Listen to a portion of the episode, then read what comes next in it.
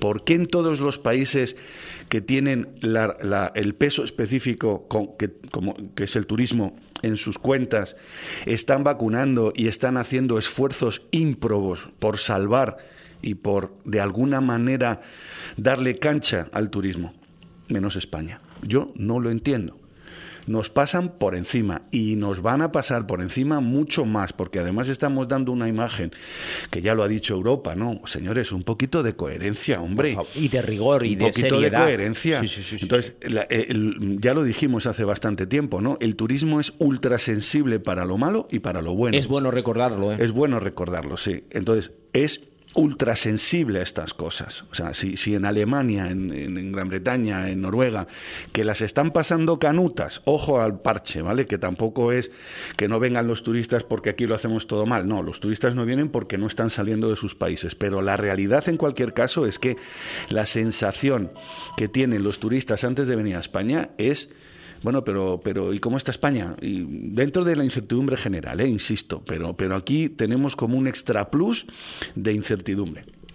Y eso no es bueno para el turismo, de hecho es muy malo para el turismo. Es que el turismo es una industria, como tú dices, muy sensible, ¿verdad? Eh, eh, tiene una musculatura eh, en este país tremenda, ¿no? Representa lo que representa, al igual que representa lo que representa en Francia, lo que pasa es que tiene una economía más diversificada, etcétera, etcétera, y mucho más potente, y representa también lo que representa en Alemania y en el Reino Unido y en otros países. El turismo es una industria global, ¿no? Que, que todo el mundo quiere un trocito de ese pastel, pero es muy sensible. El que ha apostado por, por este pastel sí, pero es muy sensible. Es muy, sensible. Para lo bueno y para lo malo. Para lo bueno y para ¿eh? lo malo. Bueno, pues eh, atención porque vamos a hablar, él me lo ha propuesto así desde ayer y yo enseguida cogí el toro por los cuernos porque dice, oye, mm, te propongo un monográfico para, eh, para hablar de los tipos de turistas. pero vamos a ver, don Enrique, ¿el turista es el turista? Bueno, eso es lo que. Es que para empezar está bien, ¿no? Que yo diga, venga, al toro le meto el capote, le, meto el capote, ¿no? Y digo, el turista, el turista es el turista, don Enrique, el turista es el turista que yo veo de toda la vida, desde que soy chiquito, eh, aquí en el puerto de la Cruz, ciudad cosmopolita, ciudad turística por excelencia de Canarias. ¿De qué nos, de qué de qué nos quieres hablar? Ese, ¿Qué tipos de ese es un tipo, ese es un tipo de turista. Ese es un tipo de turista. Bueno, según dice la conceptualización del turista, turista es aquel que al menos pernocta una noche en el lugar de destino. Eso es lo que dice el concepto. Y viajante es aquel que no pernocta, que visita pero no pernocta. Dicho esto, en realidad el concepto turista es extremadamente amplio. Cualquiera que va a pernoctar una noche en alguna parte tiene esa conceptualización. Pero claro, el kit de la cuestión, Lorenzo, está en qué motiva a esa persona a ser turista. Y partiendo de esa base, entonces sí nos encontramos con una tipología de perfiles turísticos muy diferente. Vale. En los últimos tiempos hemos estado hablando, por ejemplo, del nómada digital. Sí. El nómada digital es un perfil de ¿Sabe que te te han escuchado muchos? Y muchos políticos te han escuchado y han empleado, aquí en entrevistas, ¿eh? han empleado ese término. Ah, sí. Sí, pero yo me, me, guardo la risa. Ahora como soy un poco más libre, ahora como soy un poco más libre, me, guardo la risa, la risotada, porque han empleado, algunos de ellos, han empleado este término, el de nómada digital. Y yo digo, ¿cómo han escuchado a Enrique? Sí, y lo han ya, se han, eh, lo han, se han apropiado del término, ¿no? Pero ¿qué sabrán ustedes? Me pregunto yo. ¿Qué sabrán bueno, ustedes? Bueno, es un, es un término que, a ver, para ser honestos, no, no lo acuñé exactamente yo, pero sí es verdad que se empezó a oír hace relativamente muy poco tiempo. Muy poco tiempo. precisamente por este, por este tema, ¿no? Eh, yo siempre he dicho que, que lo primero que hay que identificar en una persona que viaja, en un turista, vamos a llamarlo como tal, es cuál es su motivación. ¿Qué le motiva a viajar? Y hay que adaptar todos los sistemas a esa eh, a esa emoción o a esa intención o a esa motivación que hace que ese turista se desplace a otro lugar. Y podemos entender como turista no al que tú has descrito hace un momento, por ejemplo, que también lo es, obviamente, que es el turista que viene al puerto de la Cruz por ejemplo. de vacaciones. Sí. Aún y todo, de vacaciones también habría sus, subsegmentos, pero la realidad es que, y te voy a poner un ejemplo que lo vas a entender perfectamente tú y todos los oyentes seguro, esto sí es mío, esto lo acuñé yo hace ya bastante tiempo, yo lo llamo la teoría de los tres noes. Cuando yo hago formación, les, les comento a, pues a, mis, a los recepcionistas, a los camareros, a, la gente con la que yo comparto estas formaciones, y les pregunto, ¿alguno de ustedes ha trabajado alguna vez en algún hotel de ciudad? Entendemos por hotel ciudad, pues los hoteles que están en Santa Cruz, por, ejemplo, o en Madrid o en Barcelona, ciudades cosmopolitas donde hay un componente de negocios muy potente, ¿vale? La mayoría me dice que no, pero algunos sí me dicen eh, que sí, que han, han, tenido otra experiencia profesional en otro momento. Bueno, pues yo les digo, ustedes imagínense a un, a un turista que va a un hotel de ciudad, a un hotel en Madrid, por ejemplo, un martes por la noche, que va porque el miércoles por la mañana tiene una reunión ese perfil de turista, que lo es, porque pernocta, tiene, desde mi punto de vista, la teoría de los tres noes. Está donde no quiere, cuando no quiere y con quien no quiere. Qué barbaridad. ¿Vale? Eh, está, le encantaría estar en su casa en ese momento y acompañado de su familia. Y está en un hotel, en una ciudad extraña, acompañado de extraños. Eso yo lo llamo la teoría de los tres nues. ¿Qué hay que hacer en este caso? Enfocar el modelo de negocio, le hace el hotel en este caso, hacia ese perfil de cliente con ese perfil emocional con esa situación emocional. Y dentro de ese tipo de turista, pues está el hablador, está el, el solitario, bueno, esto ya son perfiles, vamos a decir, psicológicos, pero la realidad es que hay, que hay que enfocar el producto, el hotel, la habitación, la comunicación de los recepcionistas, el entorno del desayuno, todo eso hay que enfocarlo a un perfil que está en tres negaciones. Difícil cambiar dos de ellas, pero una de ellas sí se puede cambiar, que es la de con quien no quiero. Y entra, y entra, la parte humana en esta historia, ¿no? Ese recepcionista más cercano o esa persona que empatiza e interpreta y que actúa en consecuencia. Ahora nos vamos al otro extremo, Lorenzo, y nos vamos al que tú has descrito, al turista que viene al puerto de la Cruz a pasar una semana de vacaciones.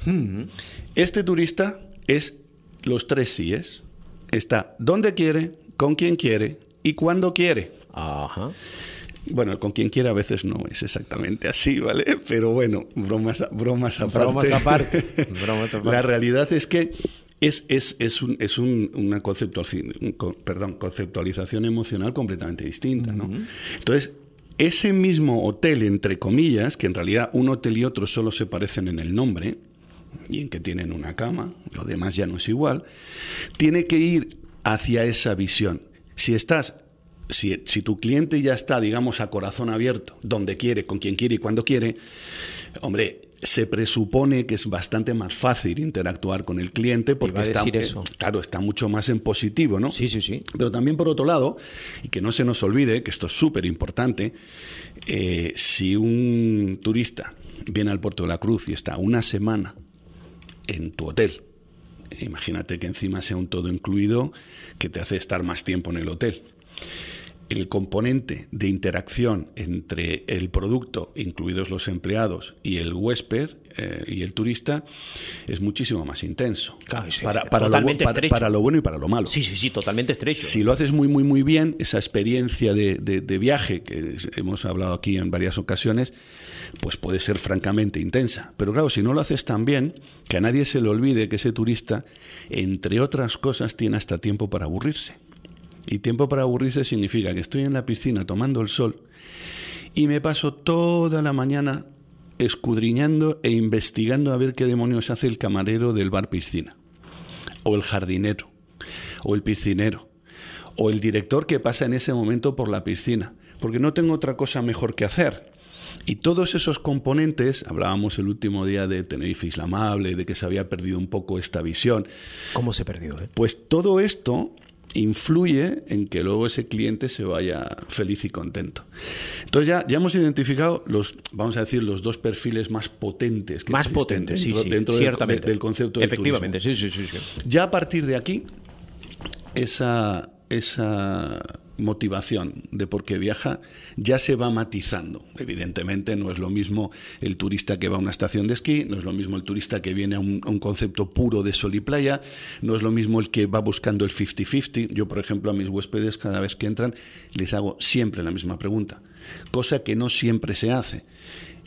Eh, ¿Cuál es tu plan? ¿Cuál es tu idea? ¿Que, es la primera vez que vienes a Tenerife? Sí, no, mm, vale, eh, claro, ya si te dicen que sí, ya tú ya tienes que enfocarte a otra fórmula, ¿no? Que has conocido, que no has conocido, Esta, estas preguntas abiertas que lo, que lo que permiten, lógicas, pero no, no, no, no es la costumbre, lamentablemente. No, no, no, digo que son lógicas. Son, lógicas en, la boca de un profesional. En una comunicación. Claro. Entonces, cuando ya te Esa comunicación primera, además. Claro, claro, claro, claro. Pero sobre todo te define. ¿Cuál es tu idea? ¿Cuál es tu plan? No, vengo a descansar a tope. Vale, pues tú ya tienes que enfocarte, ¿no? O no, no, uf, tengo unas ganas de conocer la isla porque me han hablado también de ella. Bueno, pues ya te enfocas. Buah, a mí me encanta comer. Cuando te dan todo ese tipo de información, aquí ya no es el, el de los tres síes ni de los tres no, son todos. Son todos, porque incluso el que va por trabajo a una ciudad eh, extraña también tiene su motivación y sus necesidades. Sí, sí, sí, sí, ¿vale? de todo tipo. O sea, a mí déjeme tranquilo, o mire, quiero hablar, o, dígame dónde puedo cenar bien, o etcétera, etcétera, etcétera. ¿no? En definitiva, eh, la motivación es el elemento básico que identifica el perfil del turista. Y como digo, el nómada digital es un modelo de turista que busca el 50-50. Y que ha llegado para quedarse. El mitad y mitad ha llegado para quedarse y además es que es espectacular. Yo estoy alucinando con la enorme oportunidad que tenemos en Canarias para, para afianzar un perfil de turista que hasta ahora vamos, es que no teníamos ni idea ni de que existía. Probablemente existiera, pero de una forma muy reducida. De hecho, yo desde hace ya ocho años por lo menos tengo un amigo que tiene un, coworking en Las Palmas y, hace como siete, ocho años él ya me dio la primera chispita, ¿no? Y me dijo, le dije, oye, ¿y esta gente que tienes por aquí? Porque vi que había varios extranjeros, ¿no? Me dice, uy, esta gente tú no sabes, tío, esta gente se viene y alquila un apartamento y se queda aquí seis o siete meses y tal. Te hablo ya de hace ocho años, ¿eh? Seis o siete meses, ¿eh? Sí, sí, sí, sí, sí. No, no, a ver, eh, yo, yo he tenido ya huéspedes que ya me lo han dicho. Me dicen, mira, lo que vamos haciendo es 20, 25 días en cada sitio y nos vamos cambiando. Y me parece una forma de trabajar extraordinaria, sinceramente. Tenemos un clima que te mueres, tenemos una, una infraestructura absolutamente segura, en unas y fiable. maravillosas. Mm, aquí la conectividad es extraordinaria Vamos, es que si yo fuera un nómada digital... no te lo pensaría dos veces. Clarísimo, pero clarísimo, sobre todo europeo. Porque ahora los grandes viajes no, no, se pueden, no se pueden hacer. Entonces, bueno, pues, pues es, bueno, es bueno yo creo que, los oyentes eh, entiendan ¿no? que, que, es verdad que, que tenemos un perfil de turista más o menos estándar, pero que hay mucha, hay mucha subdivisión dentro del concepto, que no debemos de tratar a todos los turistas por igual, ni porque sean del mismo país, ni porque todos vengan con la mochila eh, y la toalla de playa. Mira, eh, un oyente dice, ¿cuánto cuesta fidelizar a un turista? ¿O el término fidelización ya ha quedado anquilosado? No, que va, que va. Vale. Al contrario. Pero es buena pregunta, Es una ¿eh? gran pregunta. Es una buena pregunta. Gracias, oyente. Pues mira, en términos globales, cuesta siete veces menos que buscar un cliente nuevo. Uh.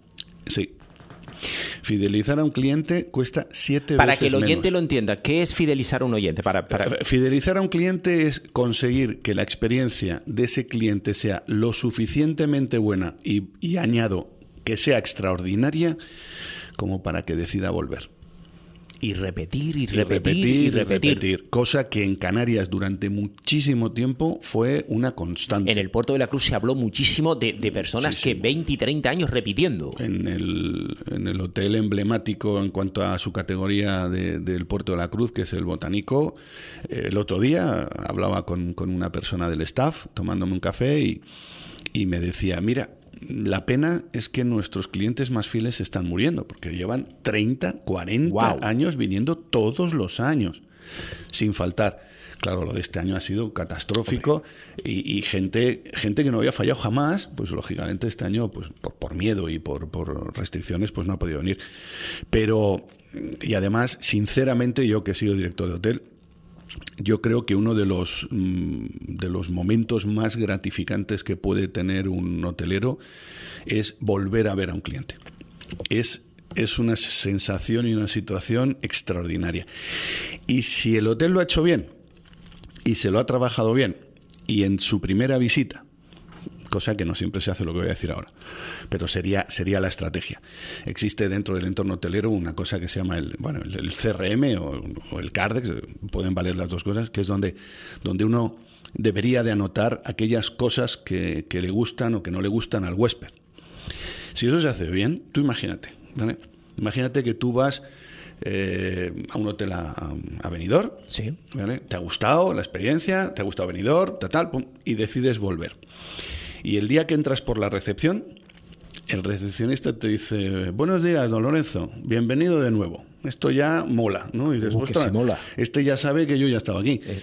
Eh, don Lorenzo, mire, mm, hemos considerado que ya que en su momento, cuando estuvo la última vez aquí hace tres años, nos dijo que la habitación 404 le había parecido una habitación estupenda, con una magnífica vista, hemos considerado asignársela otra vez. ¿Le parece bien?